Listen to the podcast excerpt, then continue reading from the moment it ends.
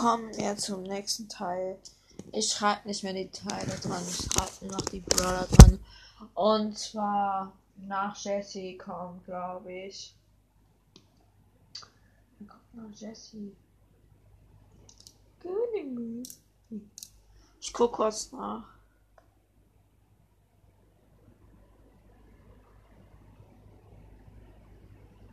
Glaube Brock.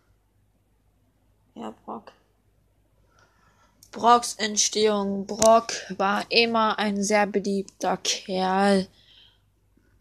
Und zwar, er war ein Star mit seiner Musik, mit seinen Raps, Rappen.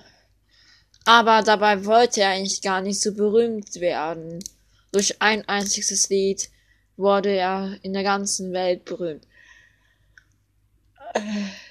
Aber er tut es so, als ob es ihm gefallen würde. Eine Zeit hat es auch ihm Spaß gemacht, aber dadurch, dass tausende Leute ihn anrufen nach ähm, Autogrammen fragen, hatte er keine Lust mehr und heuerte erstes Leute an, dass sie sich fern sein, äh, fernhalten sollten.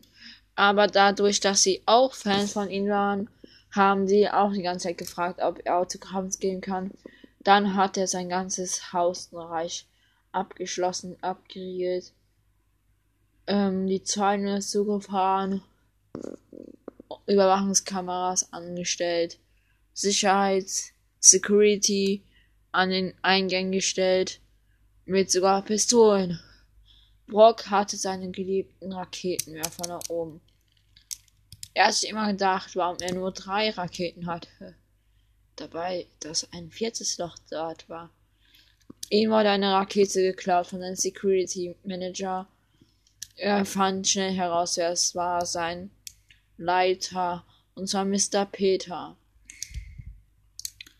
Mr. Peter ist übrigens der Bruder von Mr. P, also so tue ich einfach so. Äh, Mr. Peter hat ihn schnell die Rakete wiedergegeben.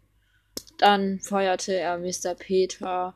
Mr. Peter geht wieder zur Familie Mr. P.